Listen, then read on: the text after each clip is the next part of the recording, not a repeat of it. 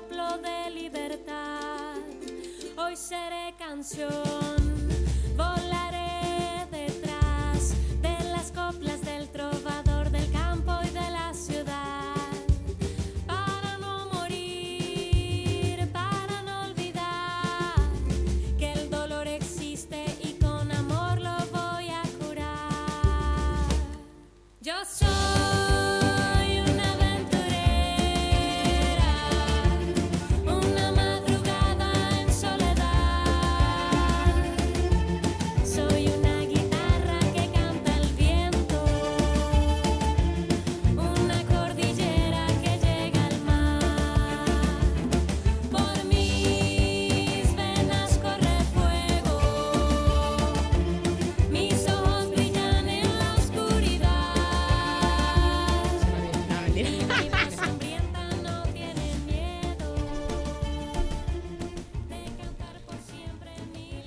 Buenas tardes nuevamente. Nuevamente todas, Todas. las reinas y todas.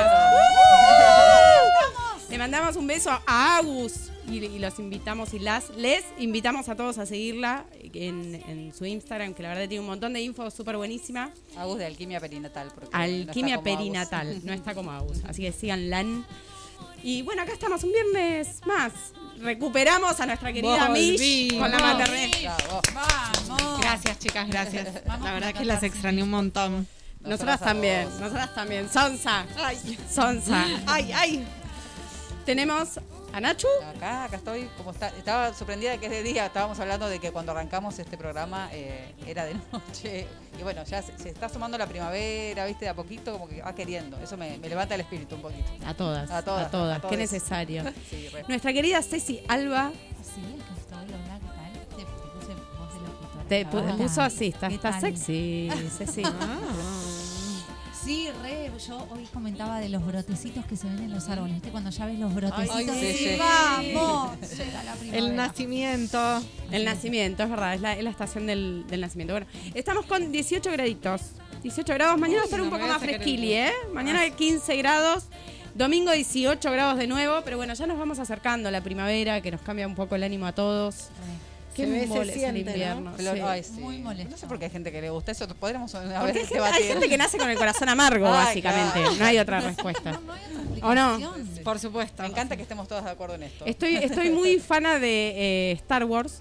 Entonces es como que estoy muy con, muy Asociando todo a- Muy a asociando todo a Star Wars, sí, y, eh, al lado oscuro de la fuerza, ¿no? ¿Cómo opera en realidad? Porque el mensaje es como que la fuerza es una, pero bueno, tiene su lado de luz Claro. Y su el lado oscuro, claro. Démosle luz. No, de luz. a la Démosle luz a la fuerza. Dame luz, decía la canción de Sergio Denis. Bueno, y el invierno es como el lado oscuro de El lado la oscuro. fuerza. Y ahora Sí, estamos llegando Igual es de necesario. ¿no? Un poco como. Basta, basta, Nacho, parece los. Baldorf. Déjame de hinchar las pelotas con la fiesta del farolito. es una mierda el verano. El verano, Que no te escuchen tus hijos. Si vas en la fiesta de farolito, te cagás de frío. Te cagás de frío, ¿entendés? No tiene nada de bueno el invierno. No, Nada de bueno. Coincido, pero bueno, a veces Para mí solamente le gusta el invierno a los que tienen un montón de ropa de invierno para estar así. Pero es todo. un embole, pareces un teletubi igual así. Déjame Claro. hinchar. No. No, yo no le encuentro el lado Yo puedo bueno. estar cuatro días seguidas con la misma ropa, quiero confesar. O sea que Ay, Ceci, por favor. me voy a alejar porque se huele. cuatro días seguidos con la misma camiseta que no.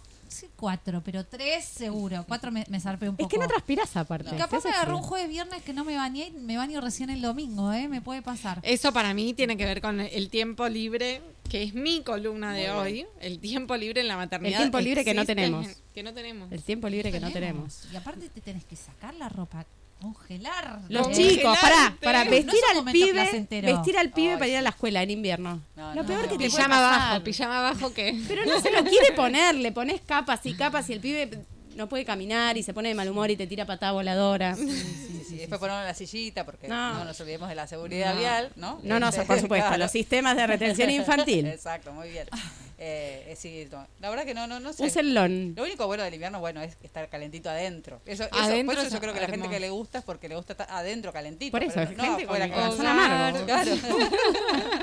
Nada de callejear. Ah, yo- Ahí Agus dice, tiempo libre, ¿qué es eso? Dice. No hay, no hay, no hay. No hay tiempo libre. Hoy, hoy tuvimos un momento de tiempo libre con Agus. Muy temprano, muy temprano para poder tener un momento de tiempo libre. Esos son los horarios, muy temprano o muy tarde. Yo Muy soy del tarde. turno noche, de Sí, yo también. Yo no soy llego. el de mañana. Mañana. No, no llego. Cuando todos duermen. En mi casa se Ah, despiertan a las qué 7 de la mañana, con suerte. Bueno, levántate a las 6, Mish. Levántate a las 6 y disfruta No puedo ese momento de ¿Y cuándo duermo, boluda? A la noche tengo que tener un ratito de una serie, algo tranca, un vinito con marido. Un vinito. Hoy está para un vinito. ¿No? No tomo vino, che. Y entonces Pero- a la Corté el mambo. mañana... Un Duermo. licorcito me pinta a mí. Un licorcito. Ah, Ya es. Ya, va se subiendo. picó Ceci. va subiendo. Ya la veo Chan, con el chan. licorcito y el pucho. Chan, chan, chan. Diciendo, hay que dar la teta. Hay que dar la teta. Bueno, aquí estamos nuevamente. Hoy tenemos un programón. Programón Sí. tenemos eh, entrevistada Laura Krochik. ¿Lo digo bien? La anoté, mira. No sé si es bien. o Krochik. Es una buena pregunta para Ahora la vamos a hacer, el, el origen Sí, de el su origen de apellido. apellido.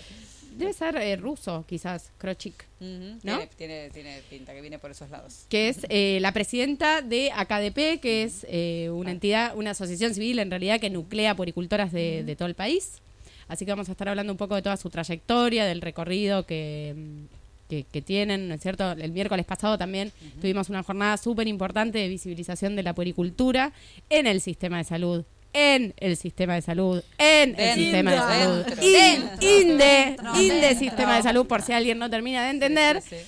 Eh, y todo lo que significa en cuanto a reconocimientos de, de derechos de una tarea que, por lo general, además es llevada adelante por mujeres, ¿no? Como toda tarea de cuidado. Habían dicho el otro día que hay un, Un puericultor, y, uno en, Martín. y uno en formación, Martín. Sí. Se me ocurren un montón de chistes negros, pero no los voy a hacer. No, no, no, no. Cuando terminamos. Cuando terminamos. No los voy a hacer. No los voy a hacer. Bueno, vamos arrancando con las redes, Nachu. Sí, eh, estamos en arroba somos.jacarandá y arroba fm.maswich y arroba sc Manuela Pedraza. Síganos en todas esas redes. Por favor, Sí, mm, por compartan favor, todo. mm. Compartan, Denle amor, denle liken. Y vamos a escuchar un temilla para ir arrancando. Vamos a escuchar Flaca de Andrés Calamaro. Vamos a escuchar Agus, Agus. Vamos a Flaca. escuchar Flaca de Andrés Calamaro. Guiño, guiño y te piso el pie. No, no, Estaba, estaba hablando por teléfono Hablando nuestro por operador. teléfono. No, no, así no se puede. Ahí vamos, ahí vamos con el tema. Flaca. Nos está costando. Es un viernes atípico. Estamos todos muy. Se, se siente el, el, vera- el verano que va a llegar en breve. Nos faltó la picada previa también. Uy, también es cierto que nos es faltó la picada previa. Es verdad, hoy se picó la radio porque nos Para, faltó y de la paso, picada. ya que, ya que el operador está medio distraído, eh, tenemos Teta Power también. Sí. Teta Power. claro. Ahí vamos, con destete. Con Destete. Deseo Con destete. destete. Que va muy ligado al deseo también. Que de eso hablaremos. El deseo en sí, qué, qué tema, ¿no? Y bueno, ya que la tenemos a Alquimia, también la vamos a apalabrar para que nos venga a visitar Re. un viernes. Y la verdad que sí. ¿No es cierto? Deberías de tener, Porferio, Agus, deberías de tener un poco de tiempo libre para dedicarnos a, a nosotras, claro. Que, Die- que Diego, el compañero de Agus, se, se cope, que es muy copado igual, pero que se cope un viernes por la tarde. Claro. Bueno, ahora sí, Ah, estamos dos en formación, dos poricultores, mira. Ah, diciendo, dos. varones. Pensamos que uno. Bien, bien. Va a perder la exclusividad del poricultor Martín. ¿Y qué va a pasar? Me intriga muchísimo con el tema de la pelada de teta con el varón que te enseñe la aprendida. bueno, Bueno, pero pensemos la- que los obstetras, la mayoría son. Nos ven verdad. todo. mira, pero Nos ven todo literal, nos ven sí, sí, todo. sí. Exacto. lo podemos sí. entrevistar un día, Martín. Estaría buenísimo. Al poricultor. Sí, la verdad que estaría buenísimo. Que nos cuente Re, cómo, me gusta, me gusta. cómo vive. Ahora bueno, sí, ahora sí, vamos a escuchar Flaca y enseguida regresamos con la entrevista.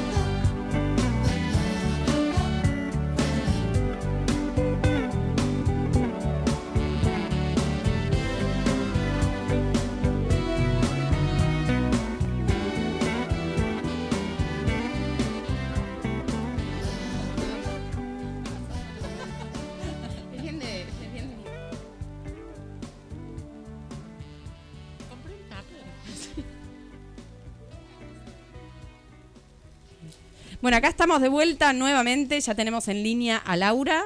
Nos escucha Laura Krochik, presidenta de AKDP. En- es una asociación civil que nuclea a puericultoras y puericultores. Puericultores, nos corrigieron que ya tenemos también puericultores de toda la Argentina. Buenas tardes, Laura, ¿cómo estás? Hola, muy bien, ¿cómo te va? Bien, Vero Sabena te habla. Qué lindo escucharte de nuevo. Hola, Vero, ¿cómo estás? Bien, muy bien, muy bien. Le estábamos contando hace un ratito la jornada que tuvimos el miércoles y, y la verdad que escucharte me movilizó en, en términos personales muchísimo, ¿no? Esto de, de 28 años de lucha para re- lograr el reconocimiento de la puericultura como trabajadoras de la salud, trabajadoras y trabajadores, ¿no? De la salud. Así es. Sí, yo el miércoles un poco lo que compartía era esto, ¿no? Por un lado, la, la felicidad de estar en un evento donde se presenta esto, donde donde la ley, se, se promueve una ley que nos acompañe y que nos apoye y que nos reconozca. Y por otro lado, la frustración de más de 25 años de trabajar en, en la sombra, ¿no?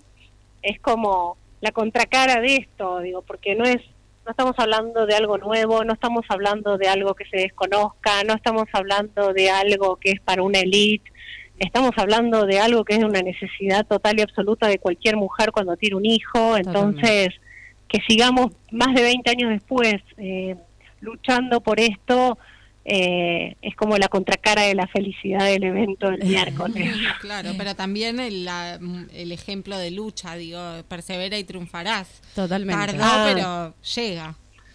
Totalmente, totalmente. Bueno, yo creo que eh, por lo menos voy a hablar desde mi lugar personal. Si yo no tuviese una, una personalidad, les voy a decir que cuando decido que voy por algo, voy y voy y voy y lo sostengo hasta el final, eh, no existiría la KDP y, y no existirían los servicios de poricultura que sostiene la KDP. Digo, si, si uno se sentase a esperar que las cosas se resuelvan de alguna manera, eh, en el mundo en que vivimos, no hablo solo de esta sociedad, el mundo en el que vivimos eh, está sostenido por sociedades, por asociaciones civiles, por sociedades de, la, de, de este tipo. Entonces, la verdad es que me parece que lo que se trata es de tener un objetivo muy claro y de sostener. Hay que sostener, ya sabemos las mujeres de qué se trata. Igualmente te escucho y pienso, ¿no? Eh, Esto de trabajar en la sombra es relativo, ¿no? Porque en los centros de salud más eh, reconocidos, sobre todo más reconocidos en lo referente a los nacimientos, eh, Sí. cuentan Ay. con servicio de puericultoras Sí, o de claro. puericultura. Pero, pero son sostenidos, a ver, corríjanme, no sé si lo tengo del todo claro, pero como que a veces no son sostenidos por la misma institución, ¿no? Como que lo financia alguien, como, bueno, esto, no- al no Yo te, hablo, no sé, Otamendi, Suizo, claro. los arcos, o sea, eh, están dentro de lo que es ya las instituciones de salud y, y sin embargo seguimos discutiendo sobre la idoneidad o no de, de, digamos, de las puericultoras o de los puericultores como formación que Es está como la- la específicamente legaliza- formada. La legalización. Claro, claro. a lo que voy es, eh, funcionan dentro del sistema de salud como un profesional más, por supuesto, dentro del sistema de salud. Claro. Pero no sé, la parte no tengo claro, ¿eh? Lo- en- parte en de esas instituciones están contra- contratados. ¿Cómo están Claro. contratados? ¿Con qué figura? Porque entonces al no tener el reconocimiento... Bueno, mira,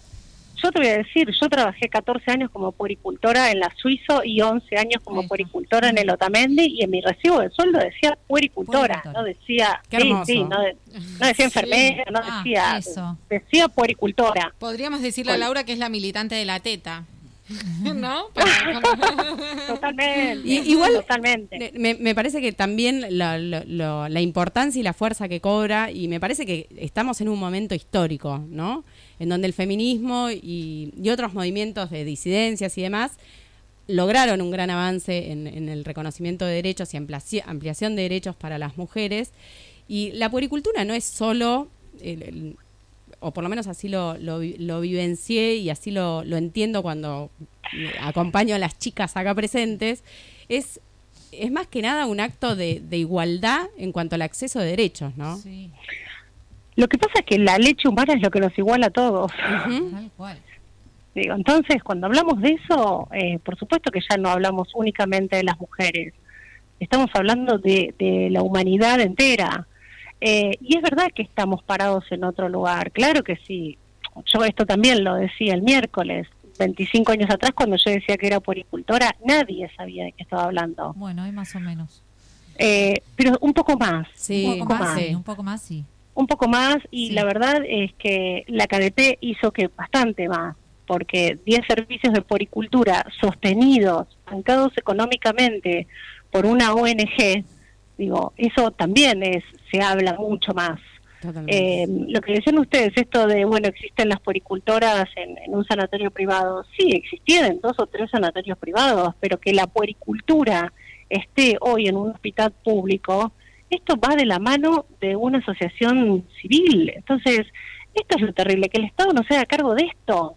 Igualmente creo que hay, hay un movimiento muy fuerte en ese sentido, ¿no? De, de- Para que el Estado lo, se haga cargo. para ¿no? que para que en realidad para lograr el reconocimiento necesario para poder contar dentro de todos los distintos niveles de salud primario secundario y eh, de primer segundo nivel me refiero eh, con, con servicios de puericultura que son hiper necesarios no Sí. Y que- Estamos y- en ese camino, pero va, cuesta, ¿no? Cue- cuesta, nadie regala nadie anda por la vida camino. regalando derechos No. siempre hay que conquistarlos Exactamente, exactamente, de eso se trata, de la lucha por conquistar los derechos, que son derechos. Entonces, es, es increíble que tengamos que conquistar los derechos que nos pertenecen. Es un derecho de la madre y es un derecho de ese bebé, de esa persona recién nacida, a recibir un alimento, ¿no? Que, como vos decías, Laura, nos iguala a todos. No es solamente el derecho de la madre, ¿no? Es el derecho también de esa De persona, de ese bebé, ¿no? Que a recibir ese alimento, y que, bueno, obviamente para recibirlo necesita un acompañamiento de la madre, ¿no? Nos iguala a todos porque la humanidad eh, existe sobre la Tierra gracias a la leche humana. Entonces, el hecho de que la especie se siga este, procreando tiene que ver con la lactancia materna, con la lactancia humana. Entonces, eh, es un derecho de la sociedad en su conjunto, es un derecho de cuando vos te pones a analizar los beneficios de la lactancia. No hablas de los beneficios solo para ese bebé que toma la teta, para la madre que la da, para la sociedad, para el Estado. Totalmente. Entonces, tenemos Incluso que ampliar la cabeza salud. y ampliar la mirada, porque si nos quedamos con el recorte feminista de esto, también caemos en un embudo que, en definitiva, no nos va a ayudar. Y por otro lado, Laura, te, te cuento una experiencia eh, que viví hoy, ¿no? Ac- acabo de ser tía. Entonces, ¡Ay, qué lindo! Sí, estoy muy contenta por la llegada de. Lorenzo. Gracias. Entonces pasé a saludar, no, imp- no importa en qué, en qué clínica, una Sí. clínica privada, reconocida. Entonces eh, mi cuñada muy angustiada me dice que no, no estaba logrando, ¿no? Le estaba costando un montón y, y que ayer la habían pasado muy mal porque le dijeron, bueno, mira, si vos no, si el nene no logra tomar la teta, eh, y bueno, va a haber que internarlo, o, o- o quizás haya que internarlo. Y a mí me, me, me hirvió la sangre. Bueno, después seguimos hablando, por suerte la visitó una puericultora, eh, que además eh, creo que el, el- el poder acompañar desde lo emocional lo que significa la vulnerabilidad en la que, en la que te encontrás con tu bebito recién nacido.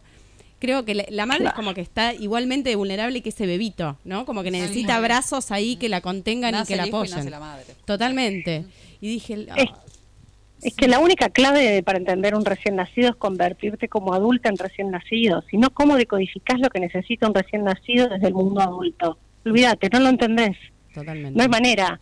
Lo terrible es que los profesionales de la salud que trabajan alrededor de una mujer que acaba de parir sean capaces de dar un discurso de esta manera, que le digan una cosa así a una mujer que acaba de parir, que es su primer hijo, que no tiene idea de cómo aprenderlo a la teta, y que seguramente no se trata de eso porque no hay que internarlo, ¿entendés? A los No, humos se le dará una leche de fórmula. Totalmente. Sí, sí. Totalmente. Pero la, la presión, o sea, el- este discurso, ¿no? De, de, de cargar con todas las tintas y la responsabilidad de esa madre que no entiende y- nada. Y además dejarla sin, sin el recurso del acompañamiento, ¿no? De un profesional que, que, que, es- que, amorosamente acompañe y con el, que lo decimos siempre, con el tiempo que requiere, ¿no? Porque también Claro. estamos in- eh, inmersos en un sistema de salud en donde, bueno, pasa, ¿no? Pasan los profesionales, no porque sean malos profesionales, ¿no?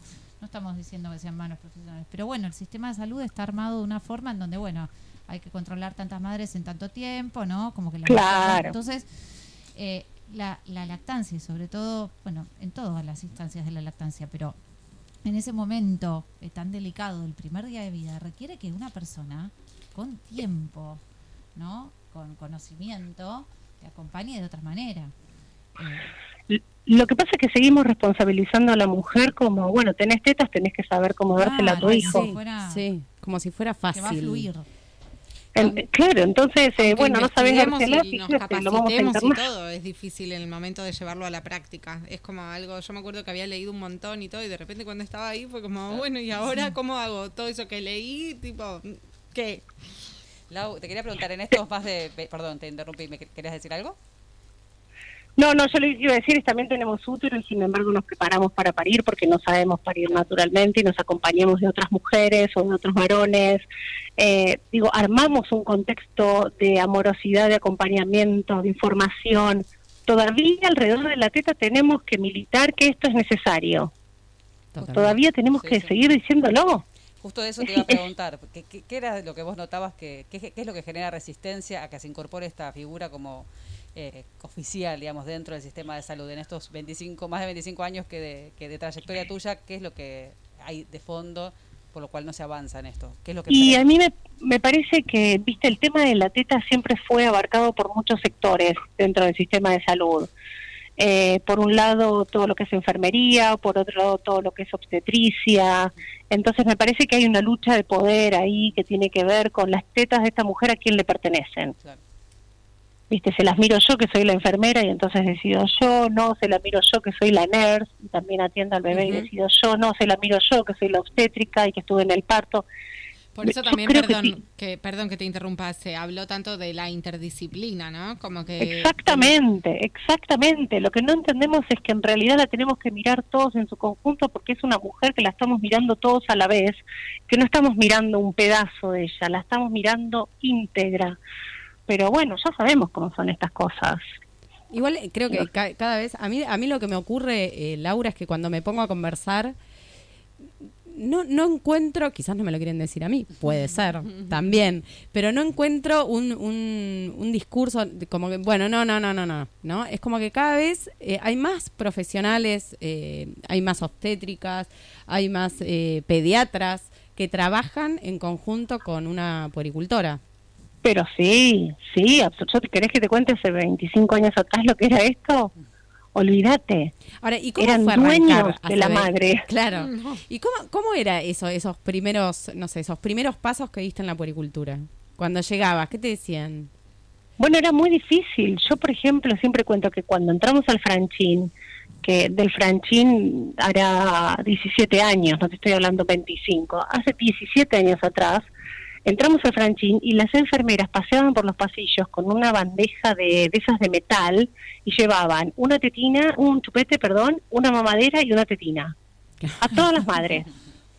Y yo, y yo entré a armar un servicio de poricultura. Imagínate, el director del hospital, el director del, del sanatorio, había tenido sus hijos en la Suiza. Claro. Entonces me dijo, yo, yo, yo entiendo de qué me hablas vos, pero decime cómo lo vas a hacer acá. El mismo director. Claro. Sí, e- es, es encontrarse con romper la, la dinámica propia de, de, digamos, de los centros de salud que por ahí genera resistencia.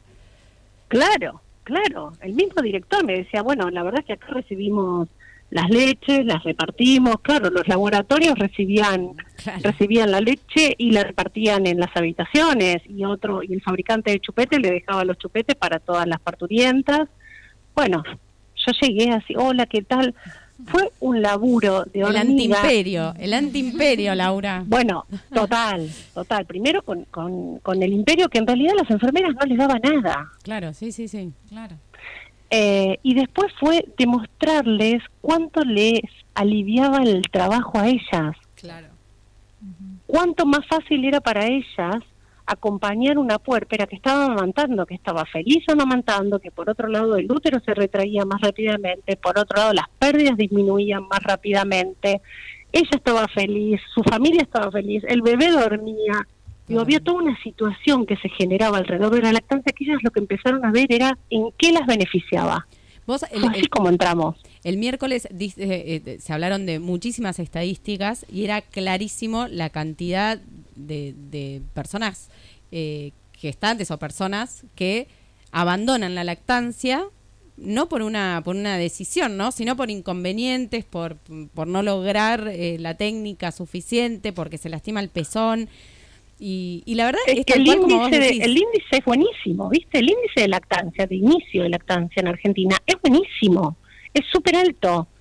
Lo que pasa es que absolutamente cae, pero a niveles bajísimos, después del tercer día, cuarto día, al alta. Increíble. Claro, porque llegás a tu casa con, y ya con la bajada de leche, cuando ya se te complica un poco la bajada de leche, eh, se complica la prendida, eh, eh, aparece alguna grieta, aparece el dolor y no tenés a qué profesional recurrir, y quizás es el momento donde ya ahí aparece una mamadera, ¿no es cierto? Y después de construir ese camino, digamos, ¿no? Desarmar ese camino una vez que se incorpora una mamadera, a veces empieza a ser difícil y menos, si- más si no tenés quien te ¿A acompañe y te informe. Claro, Entonces, imagínate que la poricultora te la cubra la obra social. Y Hermoso. y decís. Vamos a Claro. apostar. Es que debería, en realidad lo que lo que propone la, la, la ley que de la que, este- pues, que, que motivó el encuentro, que es eh, el proyecto de Vanessa Siley, justamente lo que propone es la incorporación y que, y que esté contemplada dentro de los PMO, digamos, de, de los planes Del plan médico, Claro, claro. Vos, plan materno digamos, infantil. Estás en tu casa, primera semana de vida, tenés un problema con, no sé, al- o alguna dificultad con, con tu cuerpo, recurrís al obstetra. Tenés alguna dificultad con tu bebé, recurrís al pediatra. Tenés una dificultad con la teta, ¿a quién vas? No sabés ni a quién llamar. No sabés si ir al Bueno, pediatra. ahí, ahí es donde empezás a bollar y por ahí tenés suerte y tenés un pediatra que te dice, llama a una puericultora, te recomienda a alguien, por ahí Claro, entras- bueno, hoy, hoy las redes, pero pero tu plan médico no te lo reconoce, con lo cual tenés que pagarle una consulta privada, vos pagás tu plan médico y además tenés que pagar una consulta privada Claro. a una puericultora. Es, es Y increíble. arrancamos con un nivel de desigualdad. Claro. Total. Sí, y además, ¿no? no, en los sectores más vulnerables, la realidad es que, obviamente, el acceso a la leche de fórmula no, no es, eh, es- no- o sea, no existe, ¿no, es No. cierto? Es carísima. Además de las condiciones de higiene del agua eh, mineral o el agua potable, o, el- o sea, es un combo que el- el- debería por todos los medios acompañarse a aquella persona que lo desee, de nuevo. Son decisiones, ¿no es cierto? Es seguir poniendo el cuerpo, pero eh, es- son, creo que son muy pocos casos en los cuales eh, uno de- de- desiste por una cuestión únicamente basada en el deseo, sino que a veces las complicaciones son enormes y no tenés acompañamiento. Te das vuelta y no, no, no hay. Exacto. Y cuando no Exacto. tenés una compañía, crecen esas complicaciones, ¿no? no y- Bueno, mira, Laura, te cuento. La semana pasada fue que con Ceci estuvimos en un barrio, sí. eh, en una localidad acá de Escobar, y mm, había una ronda de mujeres. Una mujer, lloraron algunas de ellas, pero una particularmente eh, se, se, se- se angustió mucho porque tenía un problema de en la lactancia de su hijo, ¿no? De perlas de leche que no sabía cómo abordar, que en la salita por ahí no le sabían decir. Que, y vos decís, puta, mirá cómo nos atraviesa todo esto y qué importancia tiene contar en, en- en los sistemas primarios también de atención con un, con un servicio de puericultura. Sí, totalmente. Y, y hablando del tema de la desigualdad, si bien por supuesto que es en todas, absolutamente todas las personas, no importa el, el nivel social, ¿no es cierto?, donde es eh, importante acceder a la lactancia, cuando una lactancia queda trunca en un lugar muy vulnerable, lo que decía Vero, ¿no? Eh, no poder acceder ni siquiera a una leche de fórmula, que lo comentaban también en la ronda y las mujeres, ¿no? Ujú. día, ¿no? Una mujer comentaba como, bueno, está instalado esto que, bueno, listo, lo que se puede acá es eh, leche Desayé. Leche de vaca y por ahí rebajada, ¿eh? capaz rebajada, capaz con azúcar. Eh, ¿no? con, a- Y con agua no potable, entonces, con un... sí, sí. Es como que incrementás aún más la desigualdad, porque Claro. o sea, a esa mujer que es la que no puede acceder a una poricultora, encima es la mujer que capaz tampoco puede acceder a una leche de fórmula, ¿no? Entonces es como Claro. increíble el nivel de desigualdad que se genera desde, desde el origen. Sí, acá también Agus Bueno. dice que, perdón, que el problema es que en general los pediatras en su mayoría están muy desactualizados en temas de lactancia, pero hablan como si tuvieran un doctorado. Tal vez tendría que, hasta ahí dijo. Yo lo que creo es que tal vez habría que tener como eh, actualizaciones constantes en temas de lactancia que sean obligatorias para las institu- instituciones. Es que incluso la- las obstétricas mismas reconocen, de hecho en Jacaranda, que es una entidad que, que- que es justamente multidisciplinaria, aunque su gran mayoría son poricultoras, eh, tenemos, por ejemplo, estudiantes de, como Joaquina, que es estudiante de, de obstetricia, y en realidad ya está haciendo una materia optativa, una materia optativa de lactancia. Sí, pero sin embargo el colegio de obstétricas sale siempre a decir que son ellas, ¿no? Las, la- sí, la- el sí. personal este, Y yo eh, propio para eso. También claro. la SAP, digo, no, la SAP sale también a decir Sí. que es incumbencia de los pediatras. Entonces, bueno, es lo que decía Lau antes, ¿no? Una lucha de poder ahí Una que, lucha de que poder. queda Una lucha de poder. la madre que Ridícula. no sabe dónde ir. Ridícula, sí. Ridícula lucha de Ridícula poder. donde, donde los que salen perdiendo son siempre los mismos, chicas. Sí. Ese es el tema. Los que pierden son siempre los mismos. Las madres y los bebés. Vamos a cambiarlo, lo vamos a cambiar. Hay mucho por hacer, Las- antes decía Yardena Las, también está en las madres, los bebés y los más pobres, los sectores más vulnerables, son claro, siempre los mismos los que van a Sí, perder, claro, siempre. también. Bueno, pero yo eh, eh, eh, también esta semana hubo muchísimos avances legislativos en, en ese sentido. Yo creo, Laura, que, que la señal, aparte de la jornada, ¿no? que, que estuvo compuesta por todas las, las entidades que nuclean puericultoras, o, o la- las- por lo menos eh, nosotros somos una entidad pequeñita al lado de ustedes, pero es, es un símbolo, ¿no? De que cuando las mujeres, sobre todo las mujeres, se unen para ir en búsqueda Claro de sus sí, derechos, Claro que sí. no, no, no hay tiempo que se le resista, tarde o temprano va a ocurrir.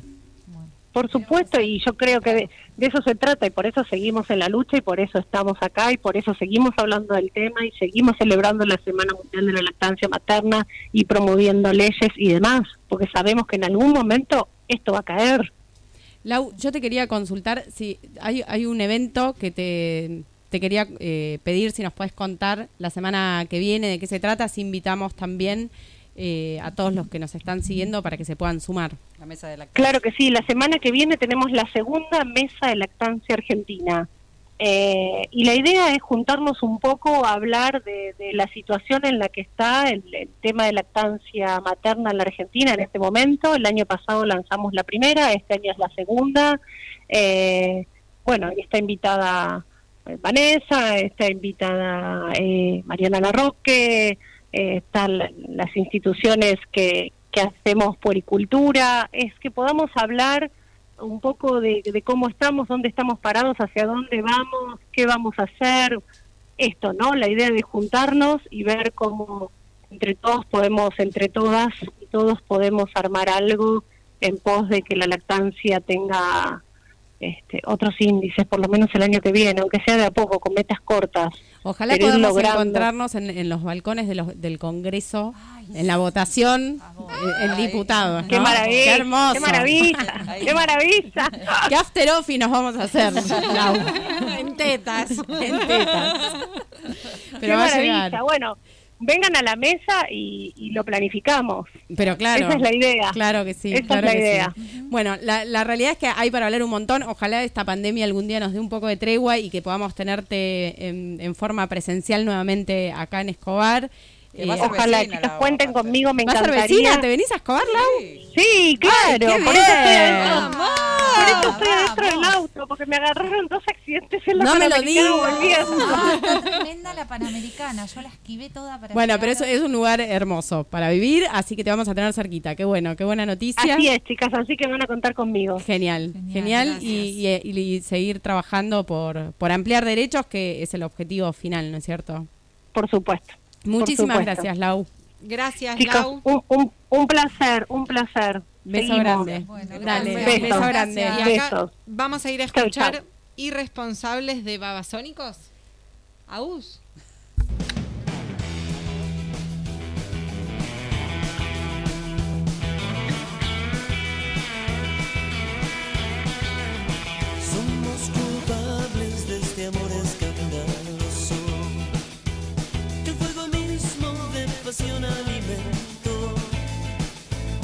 Que en el remanso de la noche impostergable Nos avergüenza seguir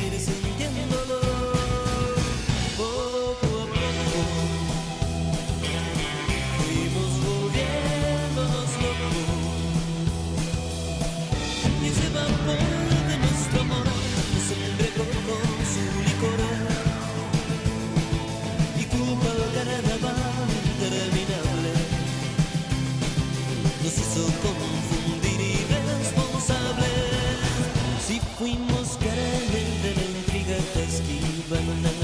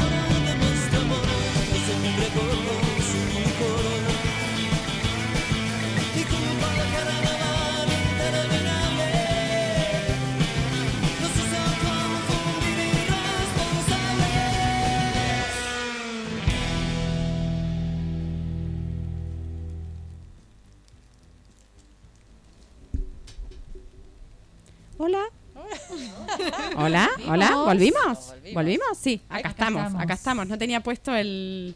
Ya estamos en modo quemados. Quemadas. Quemades. Quemades. Y de repente. Bueno, El nos lado viene, nos- oscuro. el lado oscuro de la fuerza se está apoderando de mí. No, por lo general es de día que me ocurre eso. Eh, ¿No tenemos eh, cortina de presentación? ¿Quién viene ahora? ¿Teta Power? Teta Power. Teta Power. Power. Teta funciona Ahí está, ahí va.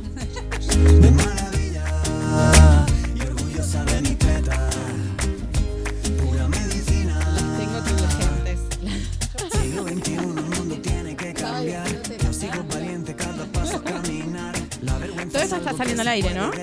Todo está saliendo al aire. Es la realidad. Es la realidad. Y Mish se toca y pobre Agus mira como diciendo, por Dios, cuatro locas. me fui muy temprano hoy. Bajamos un poquito porque me tengo muy, muy alto, perdón. No, la música, la música, no, no, no. La música, me quedé muy alto. Bueno, eh, no, estábamos charlando porque eh, Mish se pone a dibujar ahí mientras, mientras, mientras charlábamos Acá. y empezó a hacer para mí lo que eran tetas y terminaron siendo los ojos de un De un búho. Pero bastante parecido. Lo, lo pensé monotemática, Nacho. bueno, bueno, pero después mira lo que dibujó. Sí, dibujó también- claro, después dibujó. sí, sí, ya Igual empecé dibujando las, las tetas y después mutó en un búho y pensé que nosotros somos re búho, ¿viste? Como que estamos a la noche ahí, Sí. la teta, ¿no? Como que siento que tiene que ver. Asociando, Yo asociando. me desmayo. Despiertas. Yo me desmayo y no me entero de más nada, pero bueno. ¿A qué hora te levantás? Y me está costando, no importa, pero de- después lo- Bueno, bueno, nada. no quiere que- confesar, no quiere confesar. Bueno, sí, de columna de, de Teta Power aquí con, con Ceci. Hoy queríamos hablar de- del deseo y el más que nada en relación al testete, ¿no? Es un tema que siempre genera muchas dudas porque, bueno, así como acompañamos lactancia a las policultoras eh, en sus inicios, lo hacemos también hacia el final, que, bueno, parece ser...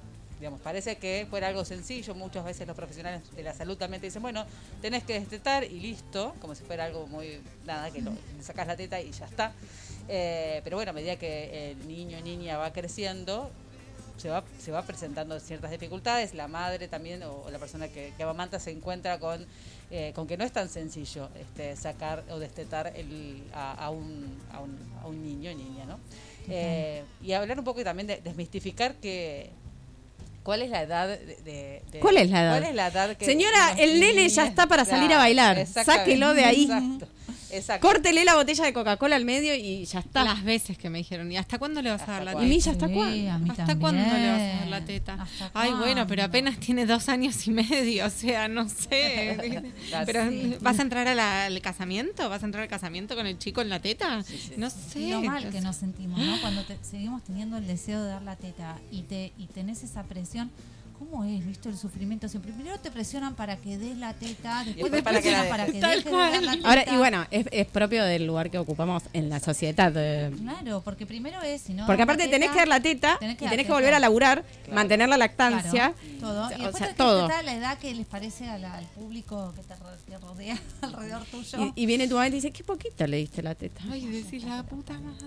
Ahí le, le mandamos un beso a Roxy, Bamba, que nos está escuchando. No, Y a Yardena le decimos que sí, nos vemos el 25. Eh, sí, bueno, en relación a esto de, de la, de la edad de destete, ¿no? Porque socialmente creo que está muy instalado que, bueno, mientras es bebé, todo bien, ay, qué hermoso tomar la teta, pero bueno, ya tiene más de un año y empiezan los comentarios, como decía Mish, eh, bueno, ¿y hasta cuándo, no?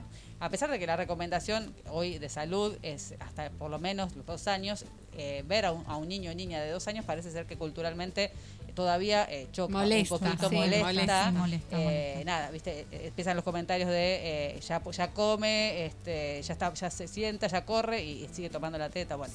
Eh, digamos, y yo si- me di cuenta, a- perdón, también Sí. que cuando no era madre, rejuzgaba esas También. cosas. Y cuando empecé a ser madre dije, tipo, ay, yo le voy a dar la teta toda la vida, ¿entendés? Y yo decía, ¿cómo le levanta la remera? Mirá. No, pero la le toca la otra teta. Sí, mientras sí, estaba sí. la piba en las dos tetas, una le tocaba, la otra tomaba. Ay, mirá, Ay, cómo. Qué horror. Eso. Qué horror. Y ella, Pero ahora- con Tinelli todo bien. con Tinelli Sí, todo bien. todo bien. Bueno, Sí, eso es para una columna tuya, Mish, de expectativa versus realidad. Lo que uno piensa que va, va a pasar, eh, o que tiene planeado con sus hijes antes de ser de convertirse en más padre ah, y después lo que pasa realmente. De hecho, hace poquito subí un, un reel este, al respecto de eso. Sí, en sí, vean los lo reels pueden ver. de Nachu. y los TikTok porque son terribles. No es la Nachu que conocemos. No, no, viste Es que que se tengo ma- un lado Se- B. ya se- se- se- no, no, aparte se destapa, es una cosa. Se destapa. Las caras, las caras que pone son maravillosas. Es mi lado, es mi lado, viste, B. Es así No, como mi lado oculto. El la lado oculto. El lado lo oculto. Che, ¿qué pasó? ¿Qué pasó? No, en la contradicción, ¿no? Por un lado la Organización Mundial de la Salud, ¿no? O sea, no, que te, te dice por lo menos hasta los dos años la alimentación complementaria, eh, la teta, ¿no? Hasta por lo menos los dos años y de ahí en más no es que hay un límite, dice, y a los tres, no, se la tenés que sacar, no, como por lo menos hasta los dos años, ¿no? Eso es lo que se recomienda desde la OMS. Y por otro lado esto, ¿no? Lo, lo- la visión cultural ¿no? que hay en donde, ah, pero el nene de dos años tomando la teta molesta. Ya Que año y no medio sé si molesta molestar. tanto también, no, no solo la imagen, no sé, estoy pensando, ¿eh? pero no solo la imagen del nene grande o nena grande eh, tomando teta, sino como la molestia de eh, que no estás produciendo nada.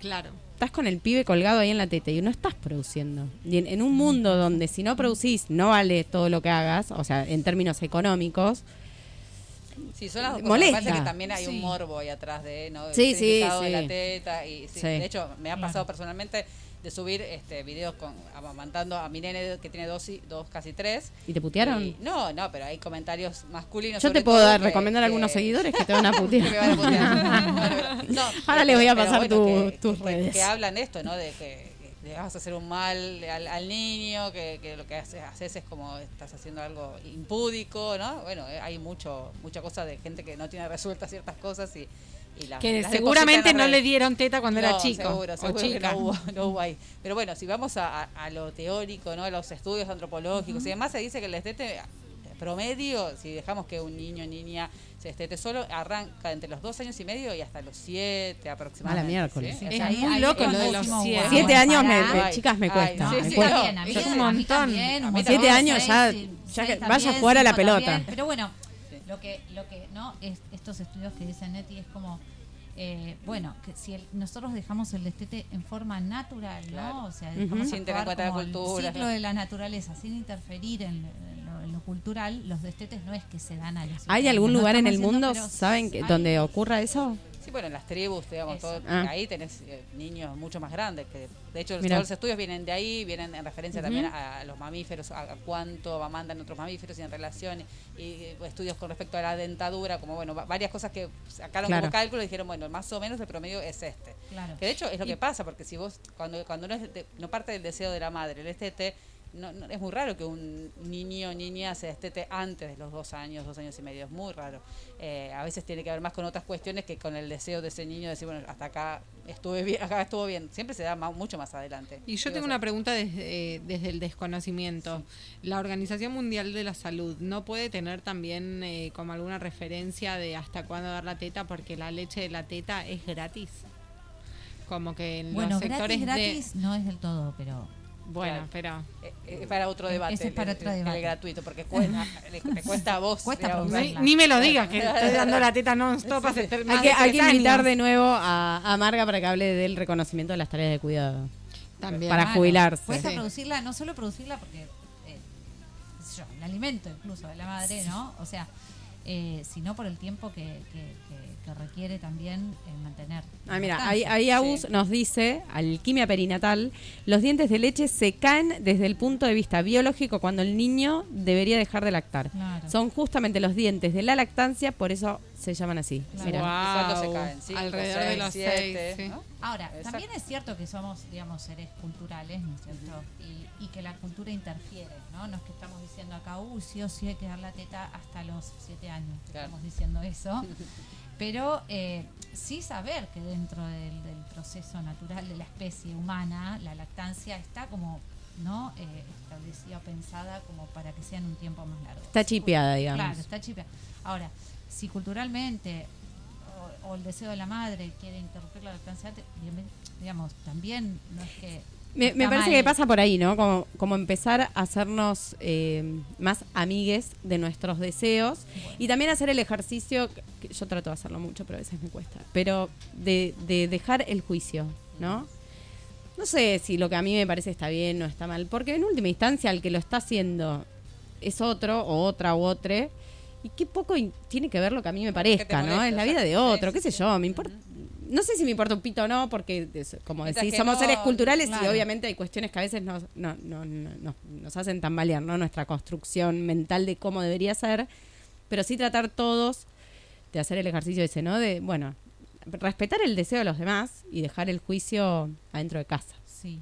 Y también la, eh, con esto del deseo es como, bueno, de vuelta, ¿no? La culpa cuando si yo tengo el deseo de no darnos teta, que nos pasa a la gran, inmensa mayoría de la- las mujeres, hay un momento en donde el- eh, la está. estás pasando mal dando la teta, ya es como que no querés, te toca y te molesta, algo te, te tiene incómoda, te tiene mal y tu deseo, digamos, de dar la teta se, se está terminando.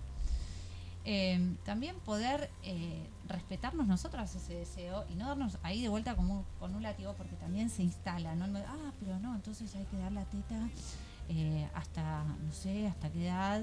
Y si yo a los dos años, dos años y medio, no quiero dar más la teta, oh, la culpa porque soy mala madre, porque resulta que lo quiero destetar. Es que antes sos mala madre siempre, mío. Ceci. ¿no? Por Como- eso llamamos el programa bueno, así. Como esto de escuchar el propio deseo, el propio, ¿no? El cuerpo habla, también el cuerpo nos, nos habla. Y, y en un vínculo, digamos, la lactancia es un vínculo de a dos, ¿no? Es un vínculo que madre y bebé. Si en ese vínculo la madre la está pasando mal, está bien que ese vínculo se cambie y se Totalmente. ¿cierto? No darnos tampoco con, con un látigo ahí. Digo, porque ahí aparece todo el tema de, bueno, soy yo la que le quiero sacar la teta y mi hijo, mi hija, mi hija no quiere. Y entonces, bueno, por respetar el deseo de mi hijo, hije, hija, bueno, eh, sigo poniéndome yo a disposición, mi cuerpo a disposición en un lugar donde no estoy cómoda. Y eso no está bueno. No. ¿no? Entonces ahí es donde aparece todo el mundo del destete, que decimos que también acompañamos las puericultoras en ver, bueno, cómo poder llevar adelante ese proceso de destete quizás progresivo, decimos, bueno, respetado o, o más armoniosamente posible, eh, en donde, bueno, Y acompañado también. acompañado, porque no es fácil ahí cuando No, vos es decís, que no es fácil nunca porque siempre tenés el, el- el otro diciéndote cómo deberías hacerlo, además. Sin, sin respetar lo que a uno le está sucediendo, ¿no? Esto que te, no sé, se- eh, pienso en el destete, el paralelo con, no sé, con esto de si el bebé recién nacido sube o no sube de gramos. Como que siempre la responsabilidad está puesta en la madre. sí. De una manera cruel. Sí, y sí, de Cruel. una manera cruel, pero a veces no las autoponemos. Sí, sí, sí, ¿no? claro, Como el, sí, el destete trae como mucho este fantasma, como no nos, nos encontramos como llorando por la culpa de, de, de, de no querer darle la teta, ¿no? Es como a veces ni siquiera viene de afuera, a veces es nuestro, Sí, sí. nada más. Lo que pasa es que también, eh, volviendo a lo que siempre hablamos, como la falta de tribu, de acompañamiento, de todo, muchas veces por ahí una sí tiene el deseo de seguir dando la teta, pero se deja llevar por el juicio de los otros y se deja llevar porque no es productiva o se deja llevar, viste, por un montón de cosas de la cultura, de la sociedad en la que vivimos, Sí. que son también como no sé, a mí lo pienso en mí, ¿no? Obvio. Eh, que, que es como que está el angelito bueno y el malo peleando, diciendo tipo, no, yo le quiero la teta, bueno, pero no podéis porque no Sí. sé qué. Entonces es como que pasa un poco Pero esa a veces pasa así en las consultas de destete que eh, vas, vas ahí como entrando con, con esa persona que está haciendo la consulta y después en definitiva resulta ser que no quería destetar. Quizás era presión del entorno, presión de la pareja, No. eh, o lo que no quería era destetar completamente, Eh. quería por ahí reducir las tomas, acomodar, de, no sé, destetar de noche. Entonces no, no es todo nada tampoco y a veces eh, el entorno digamos, influye un montón y, y ahí, bueno, respetarse en el deseo. Digamos, si, si no hay un deseo genuino, el destete es casi imposible, digamos, porque eh, realmente hay que sostener mucho el, el no cuando tenés que destetar. En algún momento es hay que empezar a decir no, digamos, esto a la larga o a la corta hay que hay que hacerlo. Entonces, eh, hay como distintos caminos que acompañamos de nosotras este para que para y es muy artesanal, digamos, no, no- es que hay este, cosas Una fórmula, generales, una no. fórmula, una a veces viste nos, nos consultan pe- pensando que le vamos a dar este esto la receta mágica para el destete y la verdad es que no, no hay una receta mágica más que hacerse cargo de- de- de- del no deseo en este caso, hacerse cargo de que de, lo que te, pasa, de lo que te pasa por el cuerpo y tomar y, y tener firmeza en la decisión, porque si, si esa decisión está ahí en proceso, sí. exacto, hasta que uno realmente hace el clic y dice no, hasta acá llegué, no quiero dar más la teta, hay un camino muy largo y como dice Viole Vázquez en, en su libro, no sé si lo leíste, Sí. Leche de Madre, Sí, que es como, el estete es como una, una marea, ¿no? Que te Como lleva y que, te, y que te, tra- te trae, ¿viste? Te, te, te lleva para adentro y te, y te expulsa, Como las ¿no? olas del mar, Exacto, exacto. Eh, y es así, como el, el proceso es largo. Eh, in- intentamos esto que sea acompañado, este, eh, paulatino, porque también empiezan a aparecer en los comentarios de ponerte una cinta, ponete limón, para que el, el chico no quiera más, ponete sal, ponete, Ponete pimienta ponete para que no pimienta, te- ponete, claro, este mentile, no sé, viste, cosas que la verdad que no, no está bueno. Siempre decimos de ir con la verdad a, a nuestros hijos, me parece Sí, que es, es la, re. la premisa, ¿no? Ir con la verdad, no me Sí, gusta, y también no lo con lo genuino con una. Yo creo que si yo, no sé, lo pienso en cuando desteté a León, que si yo decía, si yo realmente no quería destetar, él nunca iba a dejar. Exacto, exacto. Exacto, porque eso tiene que ver con la firmeza en la decisión. Yo siempre doy un, un mismo ejemplo que, que, que a veces hace como el clic, que también tiene que ver, con, por ejemplo, cuando nos pasa con una pareja, que venís, viste, en una relación eh, media, media, que vas, venís, vas, venís, pero el momento que tomaste la decisión, decís, hasta acá llegué, no hay vuelta atrás. Y acá es lo mismo, como hasta, que llegaste y tomaste esa decisión, decís, bueno, no quiero más dar la teta, es mucho más fácil sostener el, el enojo, porque por supuesto que el niño o niña no, va a estar feliz con esta decisión porque no es su, su voluntad. Eh, entonces hay que sostener que ese no y, y el, enojo, claro, claro. viste, el enojo, el llanto, porque aparte nos cuesta un montón el llanto, ¿no? Del- de, Oh. de- Es de que, nuestros es que el estete es, es, es un duelo. Es un duelo, El estete sí. es un duelo. Y esto que decías vos del, del mar, me quedé con lo del mar, ¿no? Que, Sí. que, que Violeta dice, es como las olas del mar, que cuando vos querés entrar al mar, entrar a la lactancia cuesta, a veces, a veces Mm. entrar.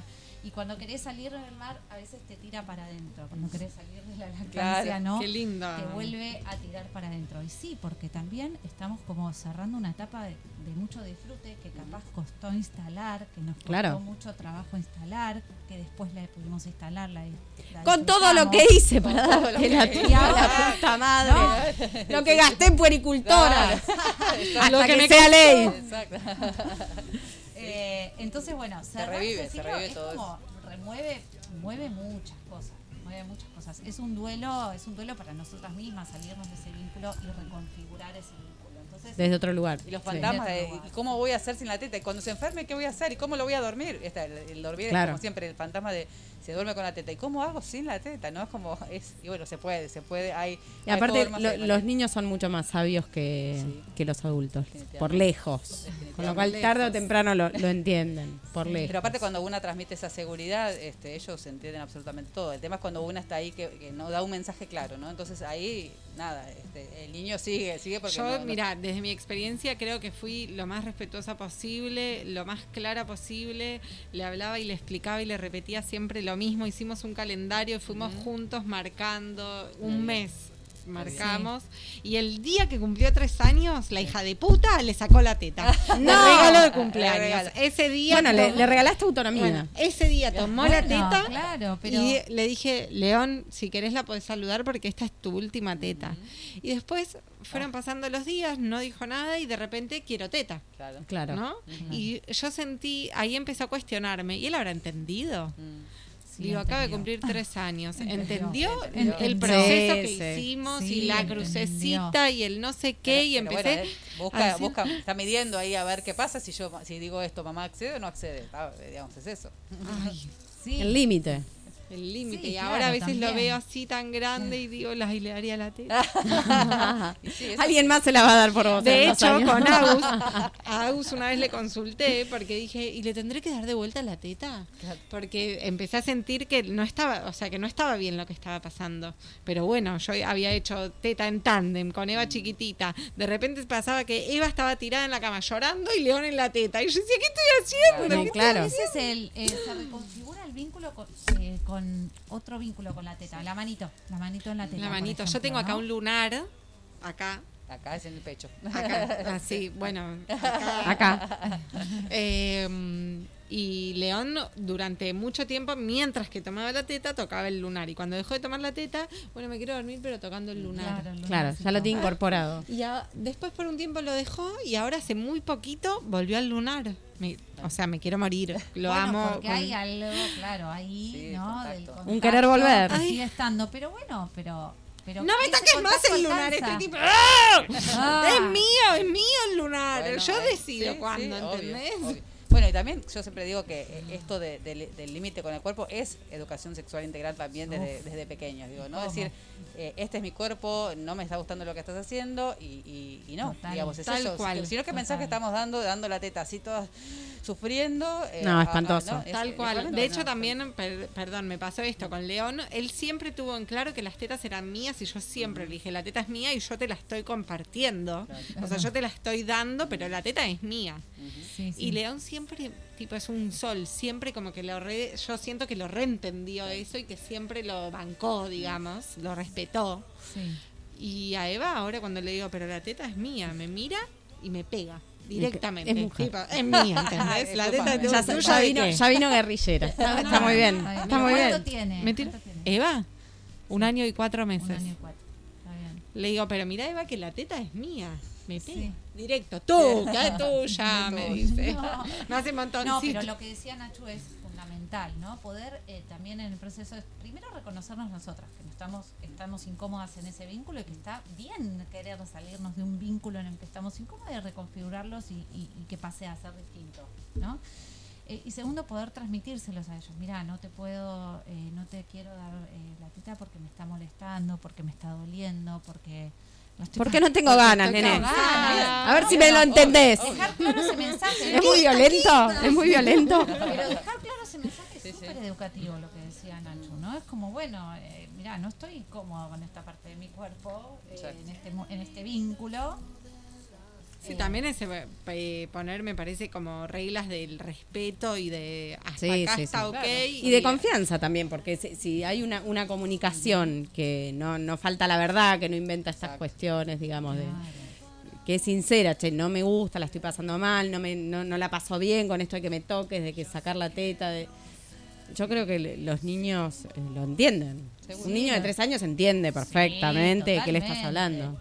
Entiende perfectamente. Bueno, un mundo del estere muy, muy, eh, muy personal, muy artesanal, muy de cada día, da muy de cada realidad, ¿no? Por eso es que no podemos como dar una indicación eh, para el General. No, pero hay que transitarla. Hay que transitarla. A veces también lo que decía Nacho, ¿no? No es un destete. Eh, no estamos Completo. buscando un destete definitivo, sino que capaz queremos ordenar las tomas, queremos que no esté todo el día levantándonos la remera y tomando la teta en cualquier lado. Y, y nuestro deseo pasa más por poder decir, mira, te doy la teta solamente a la noche antes de ir a dormir y a la mañana, pero no en la calle, ¿no? O sea, hay como mucho para indagar ahí en nuestro deseo, en qué nos está pasando cuando se nos aparece la, la idea del Vuelvo y le doy la teta a León, ya lo decía. Lo acabo de decir, ahora. Pero bueno, en, en esto no quería cerrar, digo que con respecto al estete siempre eh, pensar que destetar lleva a poner más el cuerpo que, que dar la teta. O sea, hay, hay que realmente estar preparadas para, para hacerlo. No, no es algo que uno, bueno, lo hace en un par de días, sino que hay que realmente tener mucha voluntad, eh, encontrar el momento oportuno. A veces también, si uno quiere destetar, descolechar, se mudaron, digo, hay, hay momentos que no son oportunos para hacerlo. Entonces, eh, saber que, bueno, hay, hay que encontrar el momento y saber que van a haber unos días más tensos eh, que, bueno, Que necesitamos que se también paciencia. Paciencia. Sí, por eso va- vas a- al reemplazar la teta va a haber más abrazos, más besos, más sostén y eso implica que hay que poner el Poner el de otra cuerpo, manera, ¿no? Nuevamente. para, manera, no sobre con todo la para teta, dormir. Sí, tal cual. de otra bueno. forma. Bueno, no- nos, nos, ¿Nos nos llevamos toda la... no- ¿Nos Ah. despedimos? ¿O No, nos vamos despedimos de esta, de esta columna. Ah, No nos despedimos nada. no nos despedimos nada. No, bueno. no vamos nada. ¿Está por ahí el operador o se nos fue? Está- Está ahí. ¿Qué Vamos a escuchar Irresponsables No, ya lo escuchamos. ¡Ay! ese. Ya lo Al escuchamos. atardecer de los piojos. Ah, ya.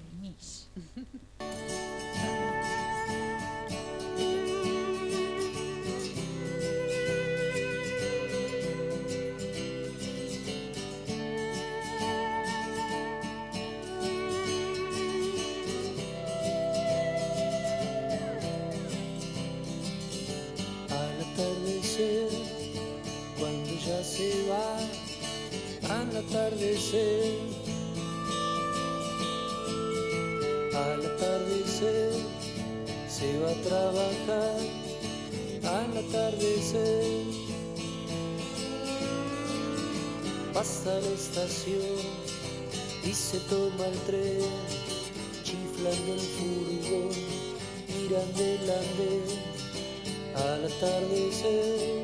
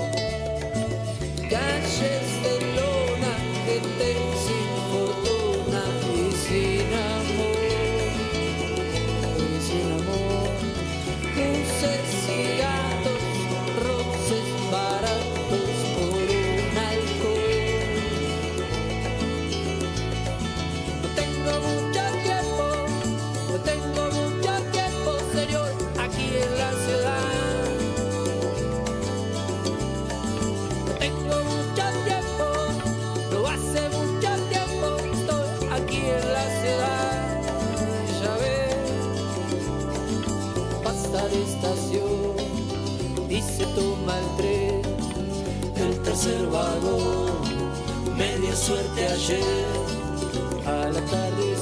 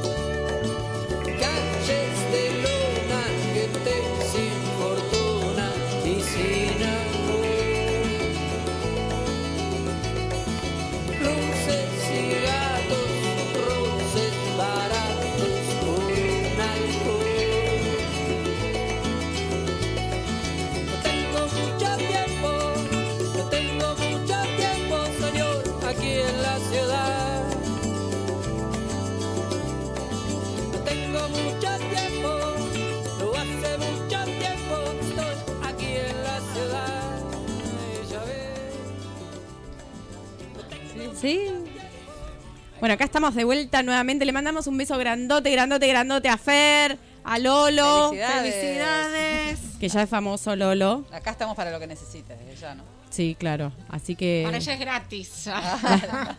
tiene un free pass. ¿Qué te- qué te podemos un free cobrar? pass de tetas. Bueno, hoy tenemos columna de Mish que se llama en la maternidad. ¿Hay tiempo libre? No. Ay, ¿Qué Listo, pasa? terminó. fin, terminó la columna, gritemos. No hicimos la- el ejercicio. Lo podemos hacer ahora. Hagámoslo. Hagámoslo. Bueno, ¿No? Fer, baja el volumen porque vamos a gritar.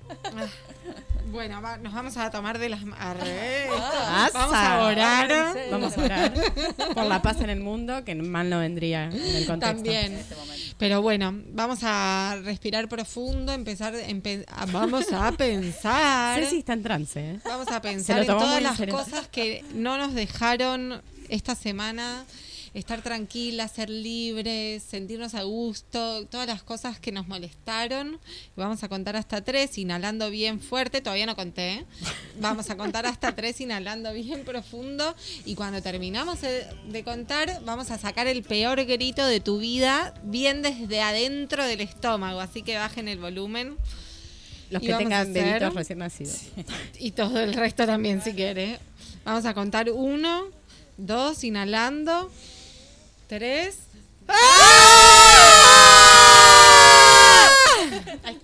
Ahora sí, ahora sí, Mish. Ahora por ahí estoy un poco más positiva.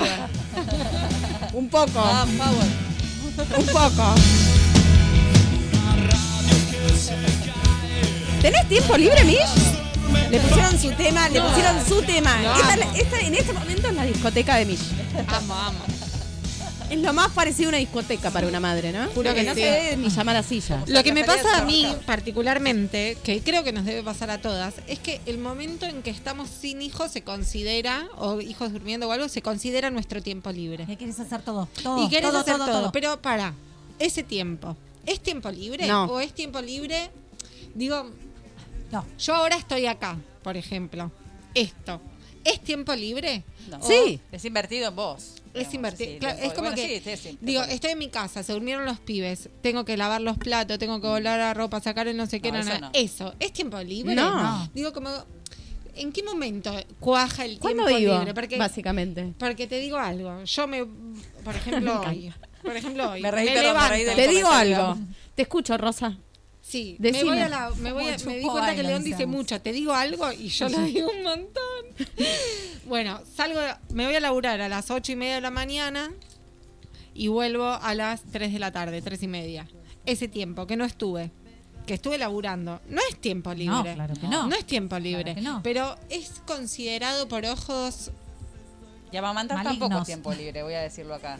¿no? Amamantar no. es que me estoy rascando, no, estoy amamantando, estoy haciendo una tarea Tiempo libre es tomándote un- como cuando nos hacemos las picadas acá antes de, de empezar, ¿no? Que te, nos tomamos algo, alguna bebida espirituosa o lo que con lo, con lo que la dama dice- del caballero desee. Ahí dice Agus que el Fumo, tiempo Fumo, libre es fumo, chupo, bailo. Claro, eso es tiempo libre. ¿Y en qué momento cuaja con la maternidad? Porque yo me cuesta un montón encontrar ese Me tiempo parece libre. fundamental, fun- pero fundamental para poder sobrevivir a la maternidad, buscar, generar esos tiempos libres. O sea, generarlos con, programarlos, con, ¿entendés? Tipo, no sé, los viernes.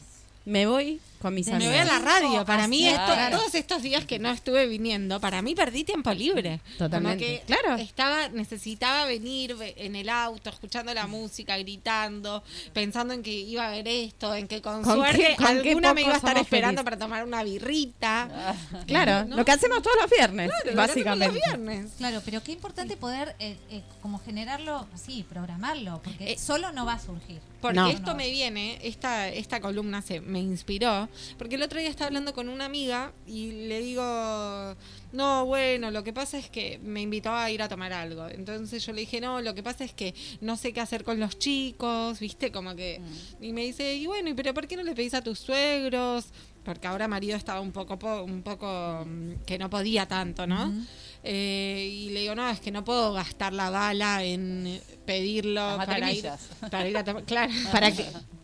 Para ir a tomar algo porque ¿Cómo lo que tengo no? que- y como que lo tengo que gastar en realidad para que los cuiden si necesito, no sé, ir a laburar o hacer otra cosa, claro. ¿entendés? Claro. Algo productivo. Entonces dije, no sé si lo puedo gastar en ocio. Y mi amiga me contestó algo como, mm, tal vez necesitas gastarlo en ocio para poder hacer todo el resto, Exacto. ¿no? Sí, claro. sí. Bueno, Y ahí me dejó pensando, me dejó pensando, me dejó pensando. Y te fuiste a tomar la birra. ¿O no, no? me fui a tomar la birra, pero volví a la radio. bueno, es un muy montón. bien, muy bien. Es un montón, quiero está decir bien. una cosa también acá, tiempo libre para una y tiempo parejístico, le digo yo. Tiempo parejístico, qué importante Qué también, porque si no, ¿no? O sea, eh, tiempo para una, pero el tiempo para la pareja es tipo y también cuando se durmieron, si uno no se despierta, lo mismo, como que al final El delicioso. ¿no? Que no tenés ese tiempo. ¿Qué es el delicioso? Pará, pará. ¿Y qué va a ser? Bueno. ¿Querés que te lo expliquemos acá en Sí, vivo? no entiendo. Tener relaciones Agustín- sexuales. Ah, ah. ¿Se le dice así? Así se le dice. Ah, ahora. mira vos. Delicioso. No la No tenía. la tenía tampoco, pensé que estaban hablando Somos dos viejas Ah, cualquiera. Porque nosotras Ay. somos 40 para arriba. Estas dos son dos Claro. Yo pendejas. estoy ahí bordeando, dañando. Mira, no sabía. Sí, así No. Bueno, no sabía. Es que ¿no? yo por ahí quiero generar dormir. los tiempos. Generar los tiempos para una, pareja, si es que hay pareja, ¿no? O sea, Y si no salga, señora, porque si no sale no va a haber pareja nunca. también, claro. O sea, ¿no? Sí, la verdad que sí, sí, sí, es muy importante, pero bueno, a veces también a- eh, avasalladas por la maternidad, de repente es como que el tiempo libre se transforma, no, estoy acá retranca lavando los platos, y en realidad es como... Voy a traer un debate. Voy a traer un debate que es la ducha, bañarse. ¿Es tiempo libre? ¿Vos te Es duchás un sola? lujo. Es un Yo lujo. ¿Vos te duchás sola? No, yo hoy a la mañana me bañé con León, Pues era el único modo que tenía de bañarme. Y claro, es un lujo. Pero en determinado momento de la vida de la maternidad es un lujo. Depende del Bañarse. tiempo que le metes a la ducha. Bañarse. En esto, ir al baño a cinco hacer minutos. ir al baño a hacer caca, chicas. Ir al baño a hacer caca, hablar, dos tengo. Por el amor de Cristo. Déjeme cagar sola. Por favor. Sola, así que te Pero la ellos puerta, quieren charlar. Por favor. Ellos quieren charlar en ese momento. No te hay falta necesidad. mucho. Ma, No. te falta No, a mí no me preguntan. Agarra el banquito y se sienta Al lado, al lado. Señor. al lado. Ah, o sea, váyase. Váyase. Ahora León usa un término nuevo que es espectacular, que no es cuando voy a cagar, es cuando me estoy bañando, entra, tenemos puerta corrediza y yo escucho la puerta y digo, uy, entró Leo. Entonces me dice, mami, no me voy a bañar con vos, pero me voy a evaporar, ¿sí? Ay. Vaporar. Porque se agarra el, el- el vapor. Mami, Para me voy a tiempo- mí, volviéndolo de Nacho, tiempo libre la ducha es eh, onda, me voy a bañar. Baño de me, me voy a bañar, pareja, marido, hijos, todo. Me voy a bañar. Dejo de existir. Dejo de existir. Voy a tardar, voy a tardar. Entonces te vas, yo, o sea, hasta implemento mate. Ah, Me mira. voy con mi Es tu mate refugio. a bañar. Es como tu Me casita voy del árbol. Con el celu, ¿entendés? Música, música, mate. Ahí se transforma. el Raro, raro, ¿no? ¿eh? Velita, Raro. velita, vela. O sea, A ver, si cagar con público raro ya no. estamos diciendo que es raro, llevarse el mate para bañarse es raro. No, no, no, no es raro porque es tu me refugio. el baño de Es tu refugio. altar con un Media hora. O sea, si vos decís, me tengo que ir a un lugar, Nicolás, no leyendo- escuches. la- la- Estamos pará, el comentario de. Agus que dice que la ducha es su máximo momento de lucidez, casi el único les diría del día. Agus, Claro. basta de comentar y te queremos Te acá. queremos ¿eh? Acá, Agus, Agustina. Sí, sí, sí. La próxima- sí, Agus, y sumale, sumale un mate o una, una bebida espirituosa. Llévate algo más a la ducha. Llévate una música, algo como ya Unas el velas, zoom. unas velas. Unas velas. No, No, vela, vela seguro Unas tiene sales. Agus. Vela unas seguro. sales, unas sales. Claro, ahí, se- ahí sí. Ahí, Ahora, baño de ducha, por eso te digo, depende de qué ducha. Ducha Claro. de cinco minutos, cinco minutos. Claro. el que- no, esa no es No, tiempo una libre. esa es buena- tipo, Claro. una neces- una necesidad básica. de No te da tiempo a pensar. No. Si me quiero duchar sola. El problema paz, igual creo que está en la edad de les niñes. Sí, re. Hasta los pero tres pará, años vos tenés sos- sos esclava. todavía te sigue Yo tengo más hacer. grandes, yo tengo más grandes. picadas. Por supuesto, se, Agus. pero se puede hacer con pequeñez. Claro. pequeñez, Sí, sí, sí. ¿No? O sea, señor eh, marido, pareja, quien sea, ¿m? media hora me va a llevar, la- 45 minutos me va a llevar el baño. Claro. ¿sí? Me termino la copita de vino. Claro, y y salgo, vengo. ¿está bien? Bueno, se yo- puede. Yo que, estoy, yo que estoy recientemente separada, un día vamos a hablar de este tema de, la- de las separaciones, eh, ahí tenés tu- tus momentos de, de- de soledad, o sea que todo, viste, en, en- en todo lo bueno hay algo malo y en todo lo malo hay algo bueno. Así que, bueno. Esa nada, parte te la ahí, envidio, eh, Nacho. sí, bueno, Todas. viste, ahí- igual Todas. para, para que concentro en los dos días que no los tengo, todo, todo, Todo, laburo, todo, como todo, nada. como- Hace el chupo fumo baile. Sí, todo. No, no, ni siquiera, ojalá.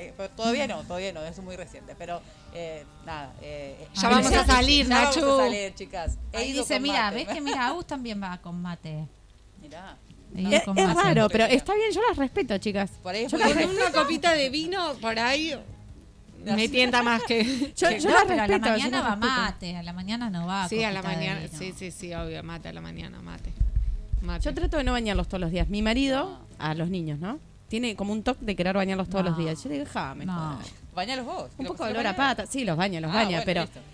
pero igual, de- de- porque el que lo baña no los cambia, Ah. ¿entendés? Y todo es un quilombo. Déjalos así mugrientos las criaturas que no les va a Y pasar más que nada. un balde, no Se inmuniza, pensaba, perdón, se está pensaba- inmunizando. Pensaba cuando vos decías que podías estar tres días con la Sí. misma ropa y yo pensaba, ay, a veces digo, de verdad, estoy tres días con la misma ropa, no me quiero bañar, como que necesito sí, bañarme. Y, y con dos niñas pequeñas, hay que sacar turno más o menos Claro, para irse a bañar, ¿viste? Con una app. Habría que desarrollar una app. Me, qui- me quiero bañar. Me quiero bañar, te juro. Me acuerdo que bien puérpera cuando nació León, en un momento estaba re caliente que no tenía tiempo, como que era todo así.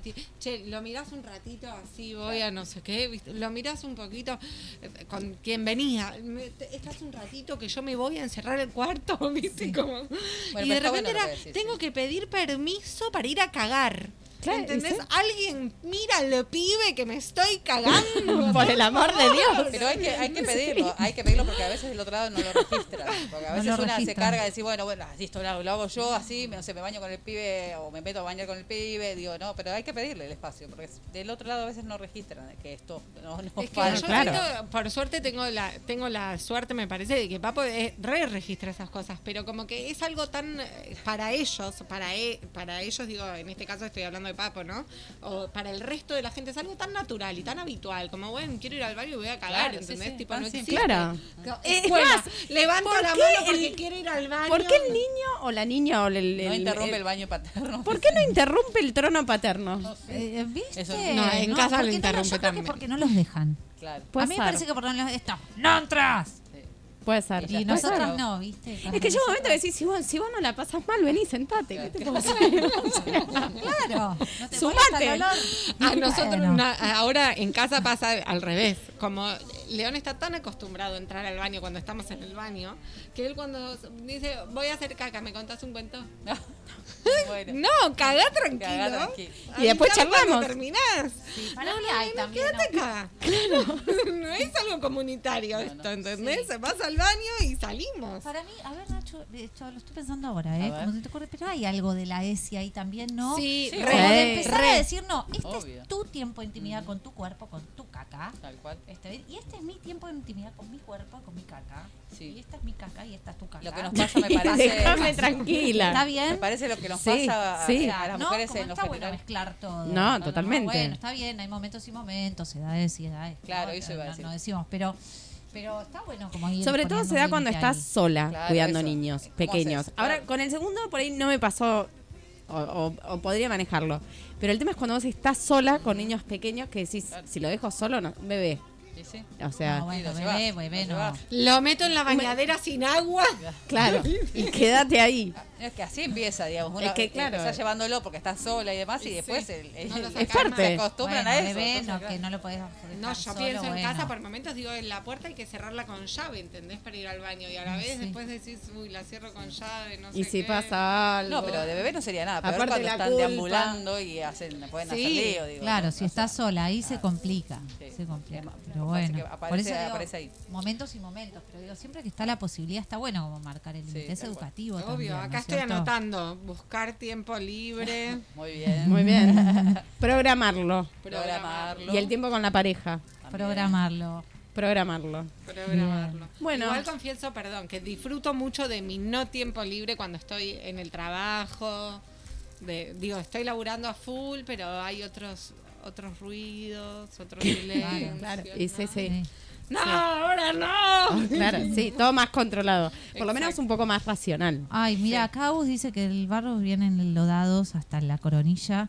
Así que, Michu, hay que desinfectar a diario. No, Yo no es necesario. En esa no te banco, No, no es necesario, no es necesario. Una, una enjuagadita. Aparte, ¿qué pueden tener? Un poquito de olor a pata, como Un mucho. poquito de olor a pata. León está metiendo cada arenero ayer. Bueno. Ayer fuimos al arenero, volvimos a casa, se fueron a dormir así porque llegaron dormidos. Y hoy cuando las levanté a Eva, toqué la cama y estaba, tipo, era un arenero. Pero él Pero ellos durmió bien ella. Durmió bien. Y entonces ya está. Soltá, soltá, Mish. Soltá, soltá. Salté, claramente. Pero Bueno, vamos, vamos, nos vamos despidiendo. Sí. Pasó otro sí. viernes, otro mala madre y nos encontramos el viernes Gracias próximo. a quienes estuvieron conectados ahí del otro lado. Sí, Agus, sí, Sí. traen Agus una ahí. selva, sí, sí, sí. Trae una, sí, tal cual. Bueno, nos vamos yendo. Gracias a nuestro querido Gracias, Agus. gran Bravo. Agus y Fran, que está siempre. Le mandamos un beso a Juancito, que Sí. ya el próximo viernes seguramente nos va a estar acompañando, y a Dai. Juan. Y Dai, Dai. Brilló por su ausencia. Y La vacunaron. Dai- ¿no? la No, vacunaron, la vacunaron. La vacunaron, la vacunaron. La La vacunaron. Tuvo tiempo libre. Bueno, nos vamos hasta el viernes próximo. Chau, chau, Chau. chau.